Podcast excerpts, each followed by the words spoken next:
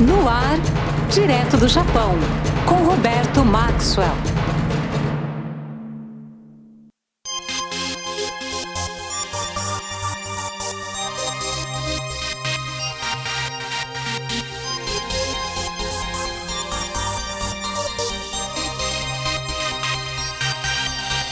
Você está ouvindo direto do Japão com Roberto Maxwell aqui na RBG, a rádio dos brasileiros no mundo. E já seguindo a sugestão que veio do perfil do Facebook Roberto Maxwell, sugestão do José Conceição Carvalho de Luanda, Angola, a rádio dos brasileiros para o mundo. Adorei a sua ideia, viu, meu amigo? Muito obrigado pela dica. Já estamos adotando. No programa anterior, a gente anunciou o tema mochilão, como viajar barato no Japão. Mas no último dia 22 de novembro, terça-feira, um terremoto de magnitude 7.4 atingiu a região nordeste do Japão. Então a gente mudou aqui o nosso tema da semana vai ser quando a terra treme. Essa semana a gente fala sobre os terremotos e na semana que vem a gente transmite então o programa sobre mochilão. Não perca. 嗯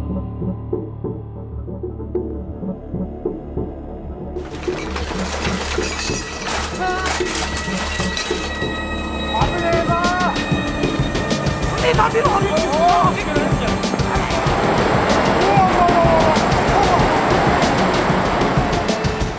O Japão é um dos países do mundo mais afetados por terremotos. O arquipélago fica localizado numa área conhecida como Círculo de Fogo do Pacífico, onde várias placas tectônicas se encontram, fazendo com que os fenômenos como terremotos, tsunamis, vulcões sejam bem comuns por aqui.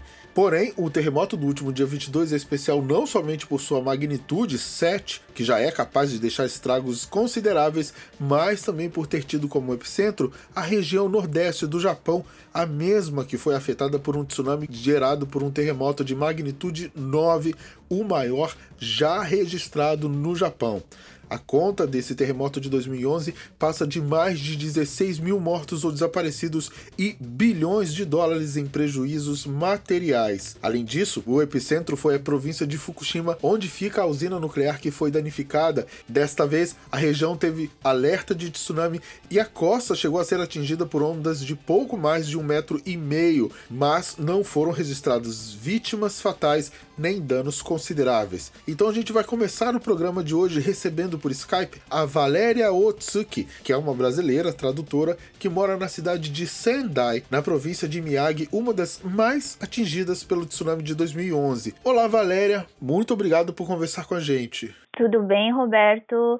É, aos ouvintes da Rádio RBG, é, tudo bem com vocês? Eu estou aqui falando de Sendai. Valéria, como está a situação por aí? Está tudo bem? Tudo tranquilo? Sim, sim, sim. Não, não tivemos vítimas fatais, né? Então eu acho que isso é o mais importante, né? E, mas o susto, né? Sempre existe aquela lembrança, né, de 2011 como foi longo, não, não sei te precisar o tempo, mas foi longo e bem de manhã, cedo, então nos pegou de surpresa, né? O tremor que aconteceu é, dessa vez foi exatamente assim, da mesma, não digo energia, mas eu não sei te explicar, da mesma forma que de 2011. Então eu já logo acordei, liguei a TV e logo depois veio os alertas, os avisos, né, de tsunami foi assim uma surpresa, né? Eu não tive medo, eu tive assim, eu tive um sentimento de segurança, assim, tipo assim, ah, eu já passei por isso, já sei como agir, né? Vou ligar a TV.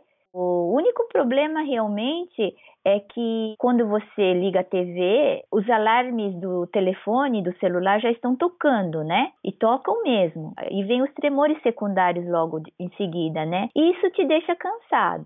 Sobre o tsunami, como foi? Foi bem, bem menor que o anterior, claro, mas teve estragos. É, eu achava que o tsunami não iria vir assim, a um metro. Foi, foi grande até. Um metro e sessenta conseguiu deslocar barcos. Aqui na, na cidade de Tagajo, em Miyagi, na cidade vizinha Sendai, o rio que corta a cidade, a, a correnteza ficou contra a correnteza, né? O tsunami veio, então veio aquela correnteza, né? Então os barcos viraram. Hum, algumas pessoas uh, que moram na costa ainda tiveram que se evacuar rapidamente até o meio-dia, porque o terremoto veio às 5 e 5 59, 6 horas, né? Eles ficaram evacuados até meio-dia, né? E pelo que eu vi, pela, nas entrevistas que eu, que eu tenho conversado com algumas pessoas, o que acontece é o seguinte: hum, nós não ficamos assim preocupados com, com a situação. Sentimos, não sentimos medo, mas vem muitas lembranças de 2011. No terremoto de 2011 teve muitas críticas das autoridades, muita gente disse que não ouviu os alarmes, por exemplo. Você sentiu diferença na resposta das autoridades dessa vez? É, foi mais eficiente, enfim? É, sem dúvida foi, foi bastante eficiente. Tanto que uma amiga minha que mora em Soma, em Fukushima, ela me ligou logo de manhã, é, logo depois de cinco minutos do acontecido, e ela me é, gravou o alarme, o aviso de alarme de evacuação que estava tendo em Soma, né? Bem nítido, bem alto, também assim com, com bastante eficiência, eu acho que foi, comparando com da outra vez, né? E os alarmes do celular também, bem rápido mesmo, bem uh, diferente do, do que da outra vez. Então deu assim, apesar do, do alarme, do, do, dos alarmes darem assim uma sensação um pouco de oh, terrorismo, né?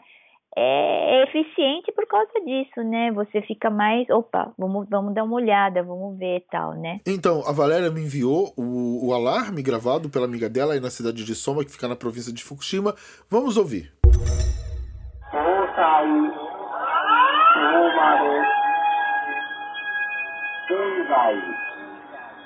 Música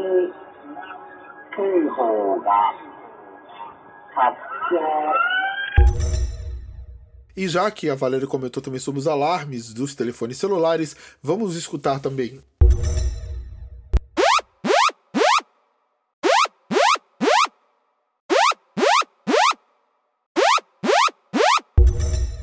No tsunami de 2011, outra conclusão que se chegou foi de que muitas pessoas não acreditaram nos alarmes e por isso elas não fugiram aí e muitas acabaram morrendo. Você sentiu aí mudança de comportamento nas pessoas? Minha sogra, que ainda ela mora na casa provisória na região não na região, uh, porque eles não podem morar na região afetada, eles moram um pouco mais na montanha, né?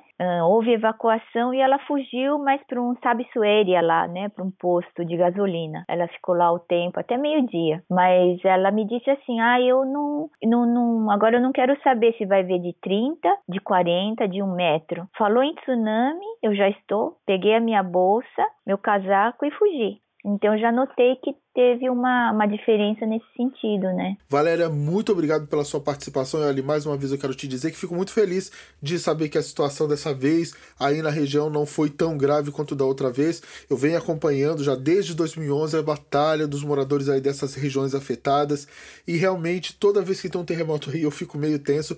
Então eu fico muito feliz de estar tá tudo sob controle depois desse terremoto do dia 22. Hum, muito obrigada, eu que agradeço a oportunidade de poder estar aqui na Rádio RBG e gostaria muito de agradecer a você pessoalmente, Roberto, sempre pela sua, sua colaboração, sua atenção. Muito obrigada.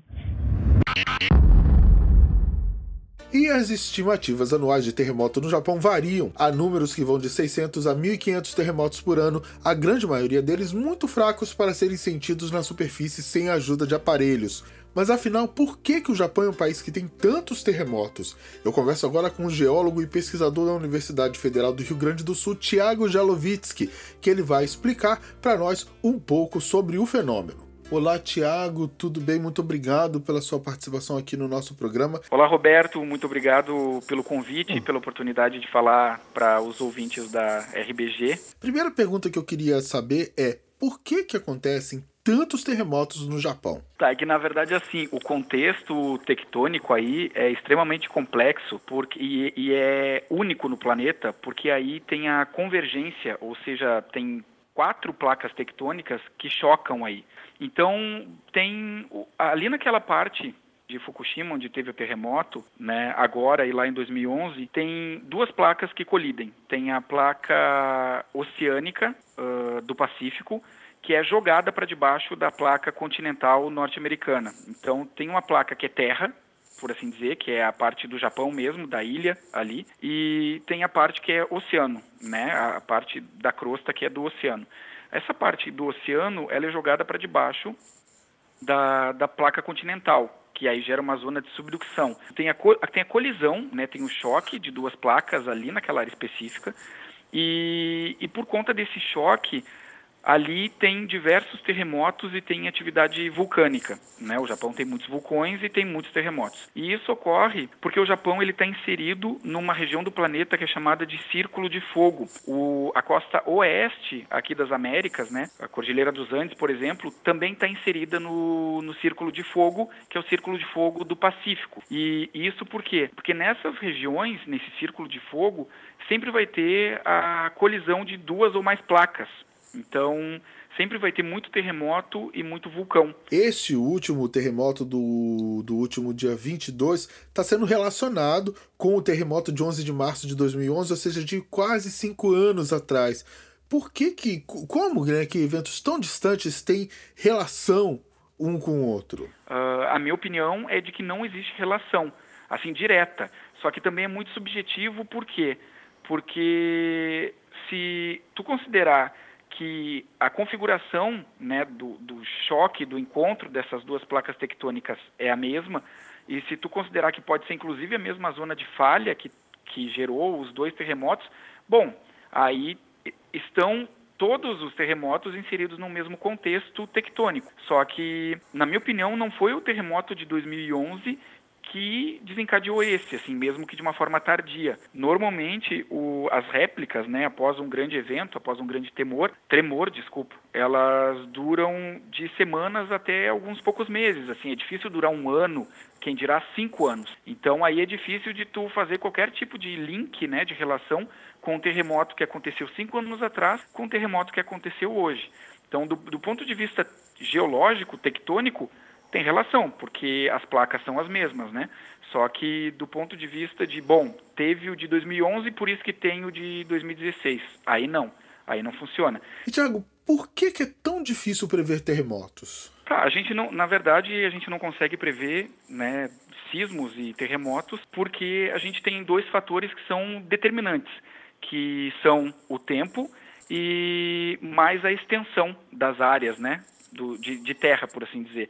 Então, o, o tempo geológico, a gente tem registro do, dos sismos que a gente consegue acompanhar durante a nossa evolução, desde que a gente criou equipamentos né, que conseguem medir terremotos e registrar o, os tremores, aí a gente sabe que eles acontecem. E, claro, com alguns estudos mais específicos e mais detalhados, a gente tem como identificar terremotos que aconteceram há milhões de anos atrás, ou há milhares de anos atrás, que seja. Só que o, o fato é que, se a gente considerar uma área como o Círculo de Fogo do Pacífico, e até eu acabei dando o exemplo anteriormente, né, ali do, da costa oeste da, das Américas, então, desde o sul da América do Sul, ali na Patagônia, até o norte da América do Norte, lá no Alasca, toda essa costa oeste é uma vasta extensão territorial. Então não tem como a gente ter o controle de tudo isso e não tem como a gente precisar, não tem como a gente quantificar o em que região, em que local está tendo mais pressão do que em outro, porque está tendo pressão em toda essa costa. Então, assim, são mais, acho que são 5, 6 mil quilômetros de extensão de costa, e a gente não tem como quantificar isso. E só se quantificar e se tiver um monitoramento né, 24 horas por dia em cima disso, é que a gente consegue daí ter uma previsão de onde que vai ter algum tipo de tremor. E aí inviabiliza. A falha de San Andreas, lá na costa oeste dos Estados Unidos, né, ali perto da Califórnia, é, é o local mais monitorado do mundo para terremotos. Só que, bom, é, é, apenas um pedaço da costa oeste de todas as Américas, e aí complica, inviabiliza da gente fazer isso. E aí uma outra questão é do tempo mesmo, porque como, bom, como que a gente vai uh, definir né, se um terremoto vai acontecer se a gente não tem todo um registro, se a gente não tem um histórico, um banco de dados para que a gente consiga estabelecer. Bom, o comportamento é esse. Se a, a Terra começar a tremer né, de, com uma frequência tal, aí pronto, a gente vai ter um terremoto mais adiante. Então, já que o nosso re registro ele é restrito à nossa escala de tempo, não a escala de tempo geológico, né, que aí é de milhões, bilhões de anos, a gente fica muito limitado. E aí fica com as mãos atadas. Né? Por isso a gente não consegue prever terremotos, porque a gente tem a questão do, do tempo e da extensão. Então, são gigantescas, né? Essa, essas duas questões, esses dois fatores são gigantescos e nos limita. É um fator limitante. Tiago, muito obrigado pela sua participação aqui no programa. Eu que agradeço. Foi um grande prazer. Sempre que precisar, estamos às ordens. Em abril deste ano, a ilha de Kyushu, no noroeste do Japão, foi atingida por um terremoto de magnitude 7 no horário de 1h25 da manhã do dia 16 de abril. Na verdade, pouco menos de 30 horas antes, um outro tremor de magnitude 6.2 aconteceu na mesma área. Os dois terremotos tiveram como epicentro a província de Kumamoto e chegaram a ser sentidos em toda a ilha. Vários tremores secundários foram sentidos na região desde então. Dados mostram que pelo menos 35 pessoas morreram e mais de 2 mil pessoas ficaram feridas. As províncias de Kumamoto e Oita foram as mais atingidas. Mais de mil construções foram afetadas, incluindo residências familiares e prédios de imenso valor cultural histórico, como o Castelo de Kumamoto e o Santuário Aço. Na época, 180 mil pessoas ficaram desabrigadas e até hoje muitos não puderam retornar às suas casas. Os prejuízos financeiros foram estimados em até 7,5 bilhões de dólares. Na época eu gravei uma longa entrevista com a Emiko Miyata, que é uma brasileira psicóloga e que mora no Japão, que mora em Kumamoto desde 2001. Essa entrevista ela está disponível lá na minha página do Facebook Roberto Maxon, então você pode ver depois. E a Emiko me contou como é que foi a sensação daquele, daquele momento, né, logo depois desse terremoto. Ela não sofreu nenhuma perda material e, enfim, além dos objetos que se quebraram na casa dela. Nos dias dos dois terremotos, a Emiko compartilhou vídeos no Facebook para informar os parentes no Brasil sobre o que estava ocorrendo e para dizer que ela estava segura. É, vamos ouvir. Gente, teve outro tremor super forte, mais forte do que de ontem.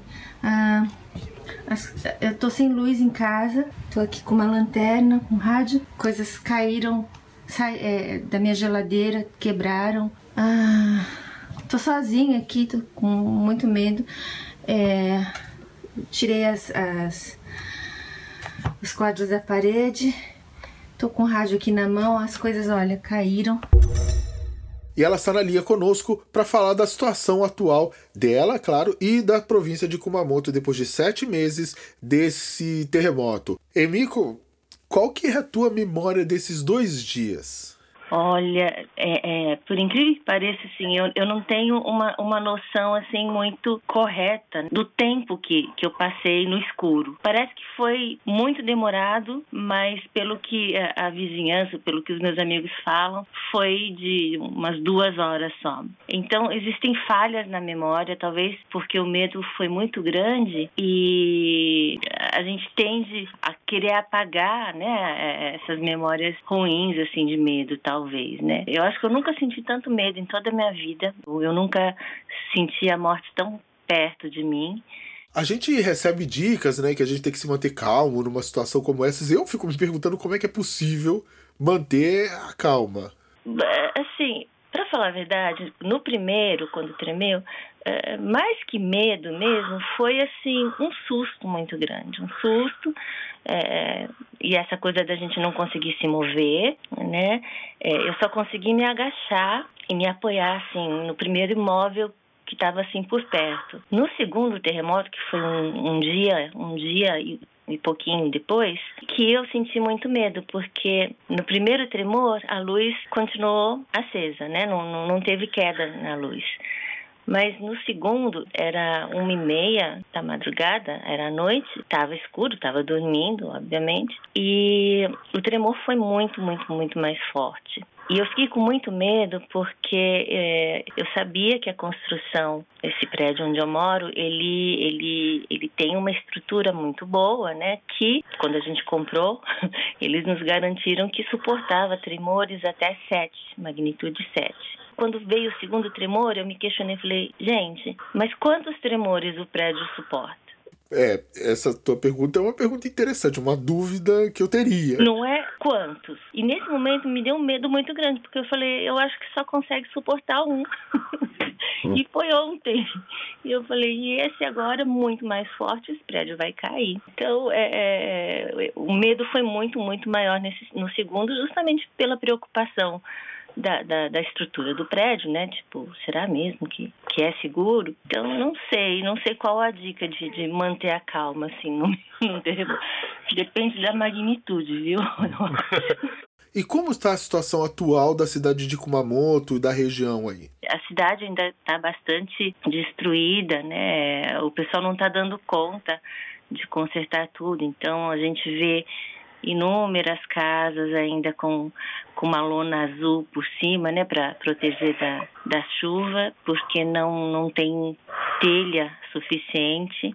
Enfim, eu estive, eu estive no epicentro uh, do terremoto, que foi na cidade de Masqui, que fica perto do aeroporto, há uns dois meses atrás e eu fui na semana passada. Então a diferença é que há dois meses atrás cidade ainda estava assim destruída, quer dizer, você andava pela, pelas ruas, você via assim várias casas assim semi-destruídas, ou quer dizer, eu acho que não tinha mais ninguém morando lá, mas as pessoas acampadas na frente das suas casas. E agora, na, na última vez que eu fui, semana passada, eu vi que eles já, já desmontaram boa parte das casas, sabe?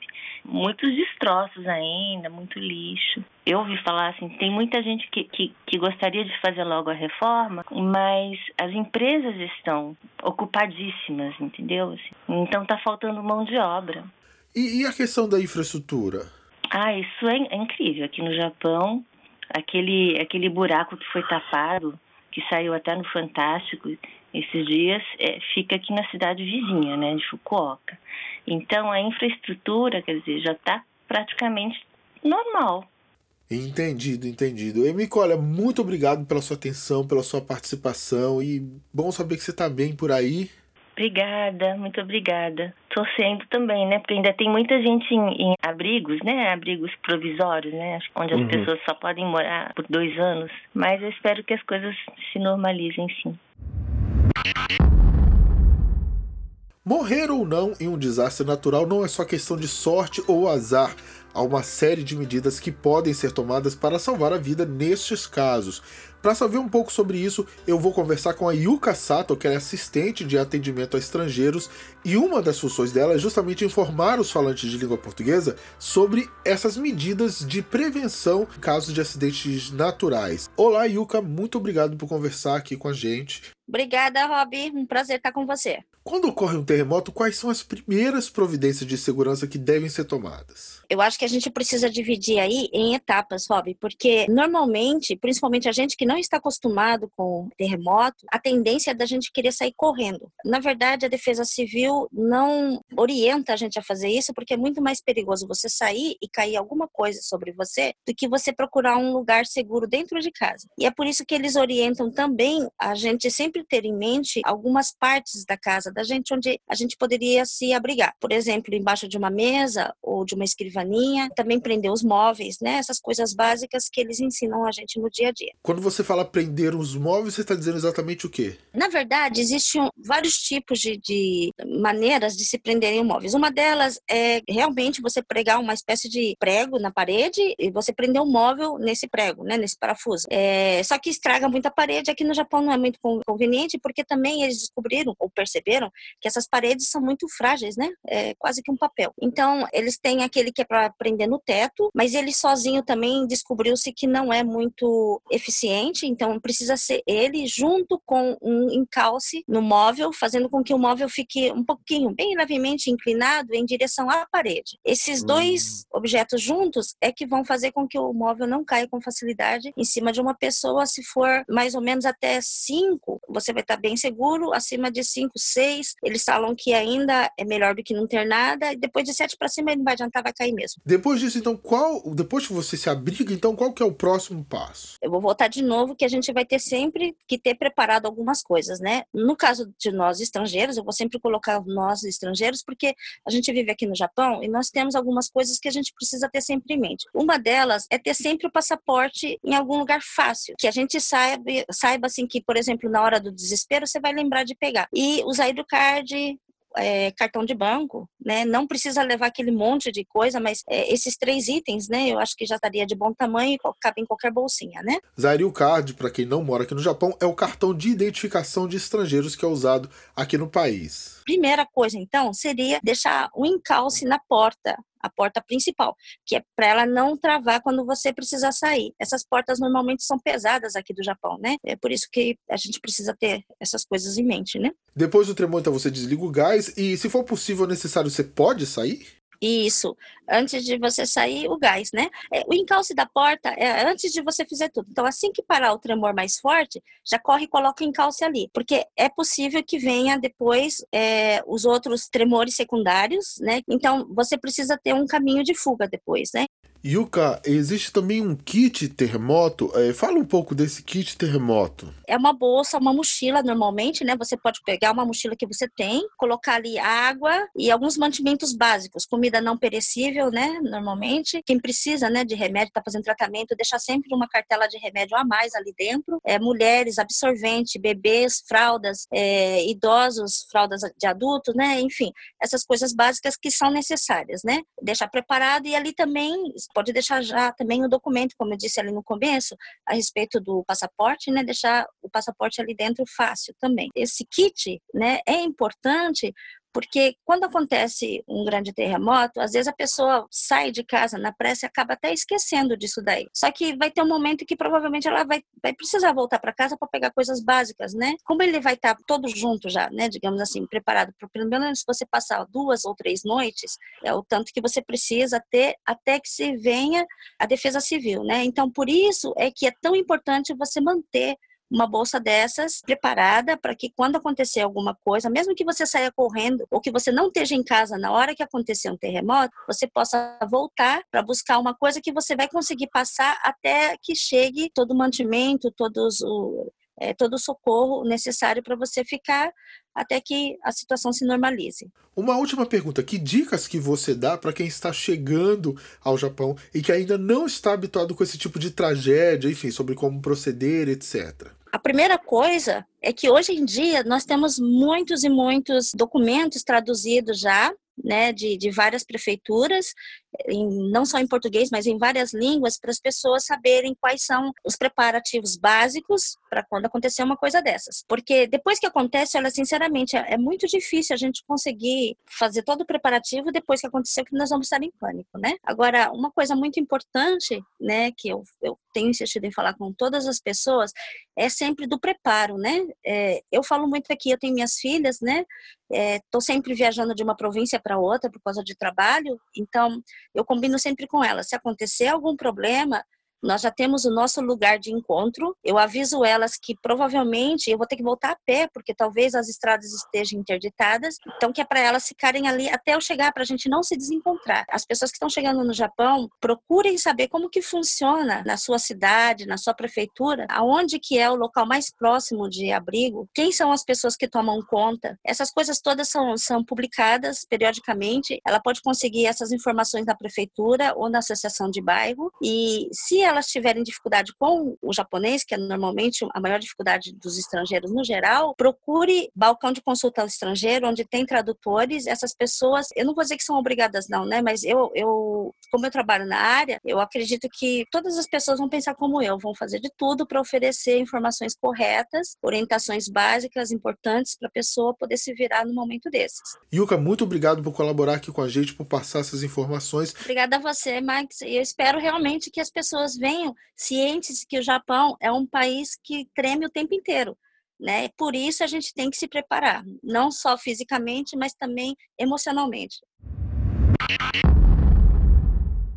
E olha aí, pessoal, a entrevista que eu fiz com a Yuka tem muito mais, foi um pouco mais longa, então tem muito mais informação para quem quer se proteger no caso de um grande terremoto. A gente vai colocar o material completo da entrevista no site da Rádio RBG, o www.radiorbg.com. Não deixe de conferir e também lembre-se de compartilhar aí essas informações que podem ajudar a salvar vidas mesmo, né? Bem, pessoal, o assunto é extenso, a gente poderia ficar aqui falando vários programas sobre isso. Se você tiver mais dúvidas ou quiser mais informações, escreva pra gente usando o Facebook da Rádio RBG ou ainda entrando lá no nosso site www.radiorbg.com para deixar sua mensagem, ver os outros meios de deixar mensagens. Eu sou Roberto Maxwell e semana que vem estou de volta com o Direto do Japão aqui na RBG, a rádio dos brasileiros para o mundo. Sayonara!